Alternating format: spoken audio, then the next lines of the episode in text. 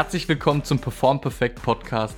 Mein Name ist Gino und in der heutigen Episode habe ich den Kevin Nowotny da. In dieser Episode reden wir rund um das Thema der Prävention. Und zwar geben wir dir vier super wichtige, einfache Tipps mit, die du direkt umsetzen kannst, um verletzungsfreier durch deine sportliche Karriere zu gehen.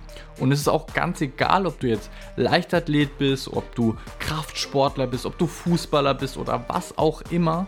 Diese Tipps kannst du wirklich in jeder Sportart anwenden. Genau, also du kannst definitiv gespannt sein. Es werden viele gute Informationen rübergebracht. Ich wünsche dir einfach ganz viel Spaß beim Zuhören. Ja, schön, Kevin, dass du hier bist. Immer wieder gern für dich, mein Freund. Ja, erzähl mal ja. den ganzen äh, Podcast-Zuhörern, wer du denn bist, was du so treibst, um deine Brötchen zu verdienen und wie okay, du jetzt hoffentlich hier sehr, sehr viel Mehrwert liefern wirst in dieser Episode. okay, ähm, für die, die mich nicht kennen, ich bin der Kevin, bin 30 Jahre jung, angehender Physiotherapeut, also fast fertig. Ich habe jetzt noch knapp fünf Monate jetzt vor mir. Davor viel im Sportbereich gearbeitet, arbeite immer noch jetzt viel im Sportbereich, auch als Trainer. Deswegen bist du auch hier ähm, auf dem ähm, Podcast? Deswegen bin ich natürlich hier auf dem Podcast und werde auch das ähm, kommende Thema versuchen gut zu vertreten. Ähm, ansonsten, was gibt es sonst zu sagen? Ich bin ein Mensch, der einfach dich liebt. nee, klar. es gibt einfach, es, es gibt einfach nicht viel zu sagen. Ich mache viel Sport, ähm, beschäftige mich viel mit Sport, äh, liebe es auch, die Herausforderung mit den Patienten, wenn du irgendwas hast, wo du sagst, okay, krass. Ähm, liebe ich vollkommen. Und ähm, deswegen, ja, freue ich mich jetzt erst einmal auf die Episode mit dir, weil es ein sehr interessantes und sehr großes Thema. Ja, worüber reden und, wir ja, dann? Verletzungsprävention. Ja. Verletzungsprävention ist so ein Riesenthema. Es ist, also ich habe mir die Tage einfach gedacht, okay, wo fängst du an und wo hörst du auf? Aber wir müssen ja auch nicht ist, alles in dieser Episode covern, ja. das geht ja auch gar nicht. Mhm. Definitiv nicht. Aber wir können ja mal so die Grundlage legen, würde ich vorschlagen. Was wäre denn so, fangen wir mal mit einem Punkt an im Bereich ja. Prävention, den du deinen Patienten, denen es vielleicht noch nicht so schlecht geht, idealerweise, welchen Punkt gibst du ja. denen mit? Okay, geht's, äh, haben wir jetzt irgendeinen spezifischen. Irgendwas, was kommt dir zuerst in den Kopf? Nicht kein spezifischer Sport oder irgendwas. Nimm einfach mal einen Patienten, dem es noch nicht so schlecht geht, oder meinetwegen, du arbeitest ja auch als Trainer in einem Studio, einen Trainierenden, ja der dich fragt, hier Kevin, was kann ich denn machen, um präventiv zu arbeiten, damit ich langfristig möglichst verletzungsfrei und schmerzfrei bleibe. Was würdest du ihm empfehlen? Ja, das Ding ist, ich sage halt immer, äh, Bewegung und Sport, das sind zwei Elemente, die ich finde, die super wichtig sind und nicht zusammengehören. Weil ähm, meistens ist es immer so, also die Leute, die ich meistens immer habe, sowohl im Studio als auch als Patienten, sind meistens immer Leute, die gerade dieses klassische ähm, Schulter-Nacken-Syndrom haben. Also die haben einfach im Schulter-Nacken-Bereich Probleme. Mhm. Und gerade wenn du denen so bewegungstechnisch ähm, ein paar Sachen mitgibst und kräftigungstechnisch etwas mit auf den Weg gibst, dann ist es relativ schnell auch wieder ähm, okay. Also ich finde Kräftigung und Bewegung an sich sind zwei elementare Dinge, die super wichtig sind. Was aber dann wiederum nochmal wichtig ist, ist, dass du auch einen kompetenten Trainer oder Physiotherapeuten hast, der dir halt keinen Scheiß erzählt. Weil ähm, Prävention ist ja auch eine Sache, wie ähm, sieht man den Schmerz. Also, was weiß ich, ich glaube, Rückenschule ist auch ein gutes Beispiel. Oft wird den Leuten ja vermittelt, diverse Bewegungsmuster nicht zu machen, weil es den Schmerz verstärken könnte. Mhm. Und das an sich ist, glaube ich, auch nochmal eine Sache, wo ich sagen würde, ähm, wenn du da jemand Kompetentes, also einen kompetenten Menschen an der Hand hast, der dich da wirklich auf die richtige Bahn bringt, dann ist es, glaube ich, auch nochmal eine sehr gute Prävention. Das heißt, einmal der psychische Aspekt ist sehr wichtig, wie auch der physische Aspekt, meiner Meinung nach. Mhm. Also, um das nochmal kurz zusammenzufassen, du sagst, Kräftigung und Bewegung ist sehr wichtig, aber in einem kontrollierten Setting, weil du ja gesagt hast, genau, man ja. braucht einen, einen Trainer oder einen Physiotherapeut und man sollte die psychische Komponente berücksichtigen bei zum Beispiel chronischen Schmerzpatienten. Ist das richtig zusammengefasst? Ja, so genau. Ja, also das würde ich schon sagen. Also der Trainer und der Physiotherapeut natürlich nur anfangs, ja, wo der, der sagt, okay, hey, so und so schaut's aus, das kannst du nicht machen, um ähm, so lang wie möglich verletzungsfrei zu bleiben, weil ich meine, man kann nicht darauf hintrainieren, sich nicht zu verletzen, man kann halt einfach nur das Verletzungsrisiko mindern. Ähm, aber ich glaube, wenn dir da ein Trainer oder ein Physio die richtigen Werkzeuge mitgibt, dass du damit alle, äh, äh, alleine arbeiten kannst, dann ist das schon mal sehr wertvoll. Mhm. Guter Punkt. Ich denke, dass man das auch ganz gut mit diesem Spruch First Move Well, Then Move Often vom Functional Movement Screen zusammenfassen kann. Ja. Das geht ja in den Bereich, dass man erstmal schaut, wie kann man die bisherigen Bewegungsmuster, die Biomechanik optimieren, dass da möglichst ein geringes Verletzungsrisiko auftritt, damit man ja. dann in diese über diese assoziative Lernphase, in diese autonome Lernphase reinkommt, wo dann alle Bewegungsmuster schon stattfinden können, ohne dass du drüber nachdenkst. Sprich, wenn du beispielsweise eine X-Beinstellung hast und dann sehr viel Ausgleichstraining machst, zum Beispiel auch mit deinem Physiotherapeut, Beinachsentraining, damit du da wieder in eine ja, funktionell günstigere Beinachse reinkommst, wo die Gelenkfläche eben auch gleichmäßig belastet wird. Wenn du das sehr häufig machst, dann musst du irgendwann beim Fußball, bei einem Sprint oder bei einem Sprung im Basketball oder wie auch immer bei der Kniebeuge, musst du nicht mehr drüber nachdenken, ah, jetzt muss ich nochmal hier schön nach außen ziehen, sondern du bist in dieser autonomen, selbstständigen Phase drin, dass alles unterbewusst schon gut funktioniert. Und ich denke, das ist halt ein sehr wichtiger Punkt, dass man schaut, dass man die Bewegungsmuster eben in einem sicheren Setting mit wenig Gewicht, mit professioneller Hilfe erstmal richtig gut lernt und sehr oft wiederholt, bevor man da viel Last drauf packt. Ich denke, das ist ein sehr definitiv ja. leichter Punkt, wichtiger Punkt, der oft halt einfach vernachlässigt wird, weil zu viel auf das Gewicht geschaut wird, was man da bewältigt im Training. Ja, man soll ja, ist ein klassischer Spruch, der den man, den ich den Leuten auch immer mitgebe, im Training generell sollte man immer das Ego einfach weglassen, weil das Ego halt oft auch einfach dafür ähm, ursächlich ist, einfach gerade eine, eine Verletzung zu provozieren. Ja. du sagst, boah, okay, heute übertreibe ich es mal richtig und dann, ja, das ist nicht immer so, es kann mal passieren. Ja, also man kann gern mal äh, im Training selbst auch über die Stränge äh, schießen, vollkommen okay, aber man sollte natürlich halt wirklich schauen, dass das Ego einfach draußen bleibt und man wirklich schaut, dass das Bewegungsmuster an sich auch wirklich passt. Und da ist halt auch immer wichtig zu sehen, ähm, wie ist die Trainingsbelastung auch. Zum Beispiel, wenn ich jetzt einen Trainierenden habe, ja, gibt es ja ähm, dieses Bodendecken-Zeitprinzip. Das heißt im Prinzip, ähm, Boden ähm, ist im Prinzip der Athlet selbst mit seiner aktuellen, mit in seinem aktuellen Trainingszustand.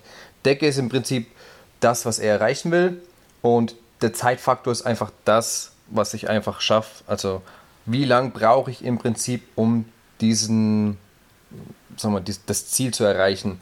Und umso schneller du versuchst, etwas zu erreichen, umso verletzungsanfälliger kann es sein, weil bestimmte Strukturen sich natürlich dementsprechend auch verschieden anpassen. Das heißt, ein Muskel wird sich generell schneller an etwas gewöhnen oder anpassen, wie eine Sehne zum Beispiel. Absolut. Und oft oft ist es ja auch einfach so, gerade im Kraftsport sehe ich es oft, dass du oft Kraftsportler hast, die einfach ähm, Probleme haben, so mit Sehnenansatzreizungen. Mhm. Einfach weil sie wirklich gut Muskulatur aufbauen, den Faktor der Sehne aber immer vernachlässigen. Das heißt, da, die, das ist meistens dann immer so die schwächste Stelle und da ist dann immer die Reizung. Und da ist es auch immer so, okay, ähm, es gab mal eine Untersuchung, ich habe vorhin versucht, meine Studie rauszusuchen, ich weiß bloß nicht mehr, wo sie ist. Da haben sie gerade Kraftsportler ähm, mit exzentrischen und isometrischen Training, haben mhm. sie ins Training mit eingebaut. Da ging es einfach mehr um die Sache von Heavy Slow Resistance Training mhm. und eben exzentrischen Training. Und ähm, da waren die natürlich ähm, darauf hingehend einfach wieder viel besser beieinander und hatten auch weniger Probleme, weil die Sehne auch wirklich dann in ihrem entsprechenden ähm, Zeitfenster und Belastungsfenster auch wirklich ähm, sich anpassen konnte. Also da wurde auch wirklich ähm, acht, darauf acht gegeben, dass die Sehne auch dementsprechend wirklich richtig belastet wird, weil die braucht ja nochmal eine andere Belastung wie ein Muskel an sich. Ja. Und das war auch super interessant zu sehen, dass da einfach nochmal, ähm, einfach um das nochmal zu sehen, um da vielleicht einen Ansatz zu haben, so hey, ist es vielleicht sinnvoll, im Krafttraining an sich sowas regelmäßig mit einzubauen, um einfach solchen Sachen wirklich präventiv vorzubeugen. Mhm. Das ist also auch nochmal ein super interessanter Aspekt. Ja, ich denke, da wäre es auch vielleicht mal sinnvoll an dieser Stelle nochmal zu erläutern, wie entsteht denn eine Verletzung überhaupt? Und das ist letztendlich einfach immer, wenn die äußeren Anforderungen an dein Muskel-Skelettsystem die innere Vorbereitung überschreitet. Also dein aktuelles Niveau wird von den äußeren Anforderungen, ganz egal, ob das jetzt ein plötzlicher Schlag auf dein Gewebe ist oder ob das zu viel Gewicht in deinem Kreuzheben oder ähnliches ist, diese externen Anforderungen oder diese externen Reize, die deinen Körper treffen, sind zu hoch für deinen Körper jetzt in diesem Moment. Und deswegen wäre ein sehr wichtiger Punkt im Bereich Prävention, dass man den Körper so vorbereitet, dass er für so viele Situationen wie möglich vorbereitet ist. Bedeutet ganz viele verschiedene Bewegungsmuster, häufig trainieren, damit auch die in der autonomen Phase drin sind, idealerweise. Und dass wir die Strukturen auch im gesamten Bewegungsspielraum so kräftigen, dass sie höhere Gewalteinwirkungen, egal ob es jetzt ein Gewicht ist, ein Schlag oder ähnliches, aushalten können. Definitiv, da bin ich auf jeden Fall bei dir. Und ich glaube, Nordic Hamstrings werden ja definitiv was sagen. Ja. Und das ist, glaube ich, immer so der Klassiker in Sachen Verletzungsprävention. Erzähl doch mal, was Fußball, das ist. Das ne? weiß ja nicht jeder. Nordic Hamstrings äh, ist im Prinzip eine Übung, in der du im Prinzip so am Kniestand stehst und entweder hält dich jemand hinten am Unterschenkel fest oder du bist irgendwie in der Maschine und du lässt im Prinzip deinen Körper nach vorne wandern und versuchst so lange wie möglich den Körper aufrecht zu halten und die Spannung auch zu halten. Das heißt, du machst im Prinzip so ein exzentrisches Training. Und ähm, da ist es so, dass die Übung sehr oft bei Fußballern eingesetzt wird, ähm, gerade in Sachen Verletzungsprävention von Beinbeuger, mhm. weil die da oft immer Muskelfaserrisse bekommen oder Muskelbündelrisse oder je nachdem, was immer ansteht. Und da, das ist immer so die klassische Übung in Sachen Verletzungsprävention, die gemacht wird, wo man auch äh, deutlich sehen konnte, ich glaube sogar bei Nordic Hamstrings waren es, ich glaube, ein Verletzungsrisiko von 60 Prozent. Reduziert? Nagle mich jetzt dann auf den Wert fest, irgendwie sowas, ja, reduziert, genau, ja. Bei wie viel Probanden? Und, puh, frag mich nicht. Ich kann dir, das kann ich dir nicht sagen. Ich weiß auf jeden Fall, es gab noch eine andere Untersuchung, warte mal, ich habe sie irgendwo. Äh, genau, in Sachen Knieschmerzen. Präventiv mhm. gegen Knieschmerzen arbeiten. Ja. Es waren, ähm, es waren 26.000 Probanden mhm. aus 25 Studien. Also war eigentlich eine relativ große und gute Studie. Ja. Genau, ja, also sehr aussagekräftig. Und da wurden verschiedene Sachen getestet wie Krafttraining, Krafttraining, Dehnung, propriozeptives Training und Kombinationen aus dem Ganzen. Mhm. Und also wie gesagt, es ging um Knieschmerzen und um dem Ganzen vorzubeugen. Und da konnte man sehen, dass ähm, allein durchs Krafttraining man eine 40-prozentige Risikoreduktion ähm, in Sachen Knieschmerzen hatte. Und mhm. 40 Prozent ist super viel. Was die hauptsächlich in Sachen Krafttraining gemacht haben, ähm, also die Hauptkomponenten waren konzentrisch-exzentrisches Training äh, mit einem Kniestrecker und einem Kniebeuger. Also mhm. einfach über ein Gelenk. Maschine kennt man ja meistens, sprich setzt sich rein, ja. entweder Beine was waren das für Sportler? Also waren das Sportler oder waren das Autonormalverbraucher? Das waren, äh, puh, das müssten Autonormalverbraucher gewesen sein. So tief habe ich jetzt gar nicht reingeschaut gehabt. Okay. Ähm, genau, das war so die Sache in Sachen Knieschmerzen, was man sehen konnte. Was halt interessant war, weil es rein durch Krafttraining da schon mal eine Risikominderung hattest. Man hat aber auch gesehen, weil viele das immer denken, dass denen, denen auch eine Verletzungsprävention wäre, war aber an sich nicht so. Ja. In Sachen, das wurden 4500 Leute untersucht, bloß mit Dehnung und da konnte man einfach nichts feststellen. Naja, da müsste man und sich halt ja auch mal überlegen, so, wieso sollte reines, eine reine Erweiterung der Beweglichkeit, was beim Dehnen ja auf eine Erhöhung der Schmerztoleranz zurückzuführen ist, also es finden ja, ja. nicht tatsächliche morphologische Veränderungen im Gewebe statt, sondern die Toleranz für den Dehnungsschmerz wird einfach höher, also man kann mehr Schmerz, also man kommt mit mehr Schmerz, mehr Dehnungsschmerz klar. Wieso sollte das das Verletzungsrisiko reduzieren, wenn das keinerlei Effekt auf die Strukturen hat? Wir haben ja vorhin gesagt, wir wollen die, inter, äh, die intrinsischen Anforderungen verbessern, die Strukturen kräftigen. Und das ja. ist ja eine tatsächliche Veränderung der Strukturen. Ähm, wieso sollte eine reine Erweiterung der Gelenksbeweglichkeit, die in den meisten Fällen ja auch überhaupt nicht spezifisch ist, also wenn du jetzt dich zum Beispiel nach vorne runter beugst mit gestreckten Beinen, dann gibt es da vielleicht maximal eine Handvoll Sportarten wie Touren oder so, wo genau diese Beweglichkeit und genau diese Bewegung im Sport stattfindet. Aber für einen Fußballer oder sowas, wieso sollte das jetzt tatsächlich was bringen? Ja, das ist das. Da sind, wir wieder so beim, da sind wir wieder beim Thema Spezifität, wieder beim Set-Prinzip. Ja. Also dein Körper passt sich einfach ganz spezifisch auf das an, was du ihm als Herausforderung gibst. Und wenn du halt ja. dann eben verletzungsfreier in deinem Sport werden möchtest, dann musst du auch die Bewegungsmuster trainieren, bei denen Verletzungen im Sport auftreten. Und da habe ich dem letzten auch einen super interessanten Podcast darüber ge gehört. Ähm, das war der das war der Movement Fix Podcast, genau, mhm. mit Dr. Ryan DeBell, den ich übrigens sehr empfehlen kann. Da ging es auch wieder darum, dass bei Sportlern, Fußballern, die sich eben, wie du vorhin sogar angesprochen hast, die Beinrückseite häufig einen Muskelfaserriss haben, dass die Therapeuten so Angst haben, die wieder sprinten zu lassen, weil da ja die Verletzung aufgetreten ist. Aber tatsächlich kommt es zu einer Reduktion der Verletzungsanfälligkeit erst dann, wenn du auch in deinem Training diese Anforderungen die du deinem Körper, eben deiner Beinrückseite im, im Sport stellst, wenn du die auch im Training hast. Weil wenn du im Training immer nur 70% oder 80% machst, weil du Angst hast, dass du einen Muskelfaserriss bekommst oder gar nicht sprintest, dann ist die Wahrscheinlichkeit, dass es passiert, wenn du dann auf einmal maximal sprintest, viel höher, wie wenn du das langsam steigern würdest in dieser präventiven oder rehabilitativen Phase und gehst bis zu 100% hoch, auch in den Trainingseinheiten. Das reduziert das Verletzungsrisiko deutlich. Definitiv. Deswegen gesagt, wir haben immer Trainingsbelastung kann sowohl positive wie auch negative Auswirkungen haben halt. Ne? Mhm. Das heißt halt, die positiven sind halt jetzt einfach die, der Aspekt der Kräftigung. Ja.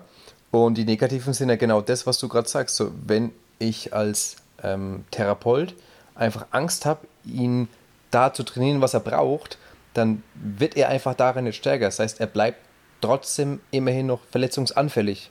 So, weil er es ja auch nicht trainiert. Ja. So, und dann muss er es aber machen. dann macht das, aber er trainiert es nie, er macht es und dann zack, hast du einfach nochmal wieder ein erhöhtes Verletzungsrisiko.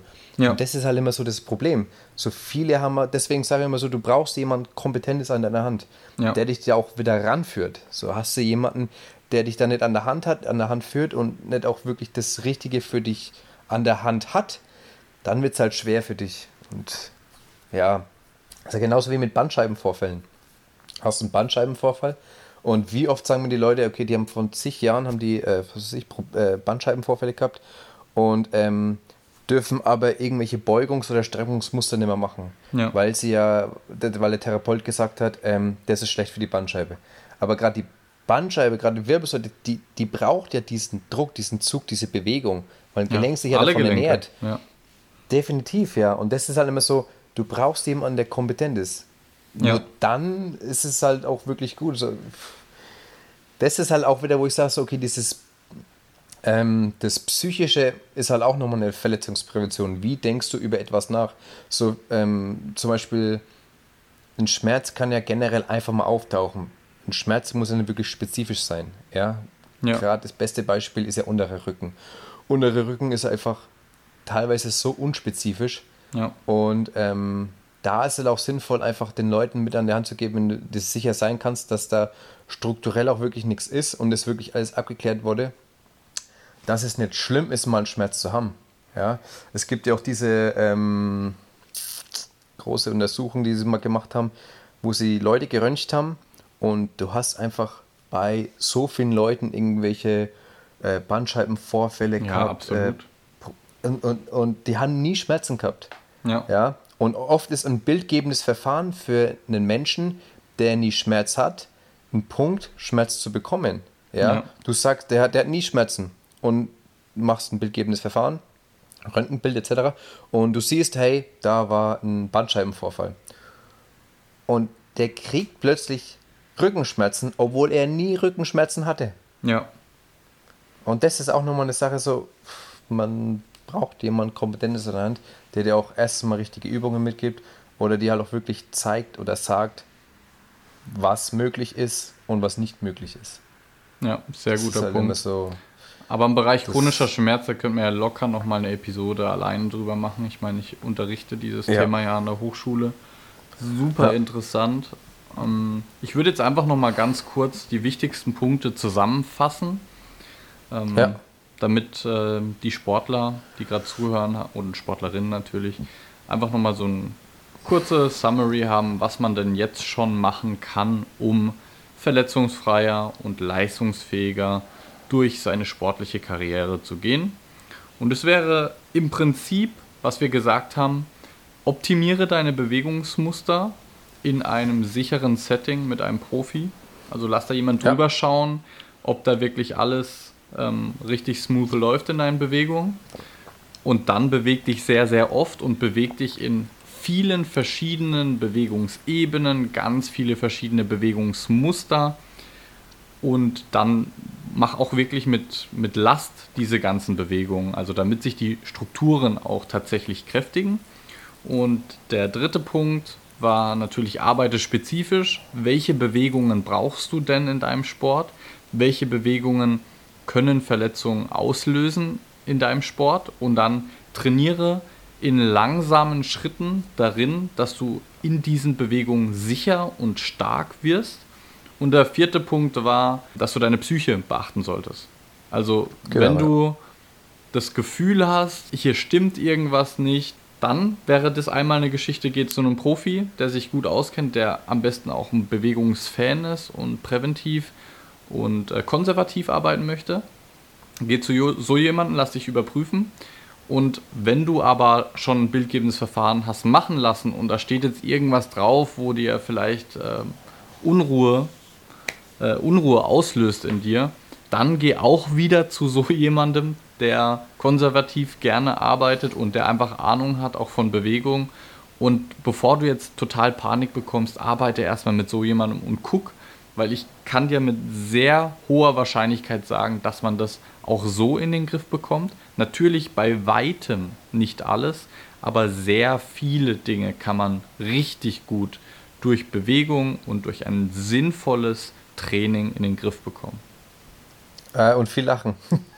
das, ist immer, das ist immer das Wichtigste. Wenn so die Leute nicht lachen, wird es super schwer. genau.